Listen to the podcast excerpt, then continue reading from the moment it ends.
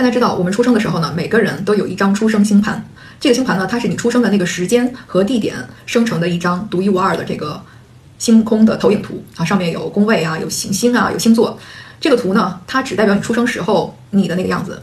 随着我们的长大，这张图它就会变化，它每一天都在发生变化。你刚出生第一天，这个图没变；到了离开这个世界的时候，那张出生星盘还是没变。那变的是什么呢？就是我们自己的这个星盘在日积月累之下和天空中的这个。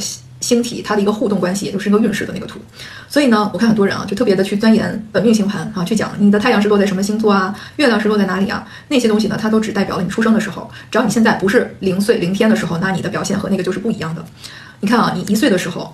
啊，你是一个状态，十岁是一个，二十岁、三十岁又是不同的状态，但是那张图都没有变，你不觉得很奇怪吗？为什么那张图没变，但是你变了呢？我相信你肯定和你一岁的时候是完全不一样的自己，对吗？那么你可能八十岁的时候也不是一样的人。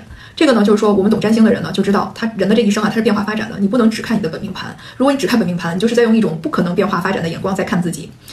特别是如果说只研究那里边的星座，比如你太阳落在什么星座，你就好像在研究一颗种子，它的那个果壳是长成什么样的，一颗种子它里边的有什么斑点啊，这个就是没有必要。我们其实呢是要用一个发展的眼光来看自己，其实把它说成种子都是有一点。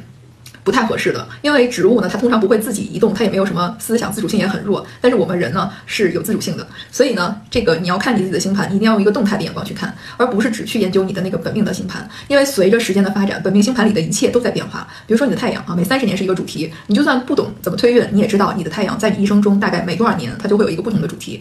你的生活，你的那个想要去追求的那些目标，它也会变化的。不是说你太阳是白羊，你这一辈子就都是个战士啊，并不存在这样的。在我看到的很多人的身上，都有这种非常明显的。阶段性的变化，那么就要看你自己出生的那张星盘里太阳所落的那个度数。那么同样呢，其他的一些星座呢，也是具有这样的特征。你呢，如果是懂得占星术的话，你其实就能知道自己人生的一个规律性的变化，那也就可以拥有一个顺遂的人生。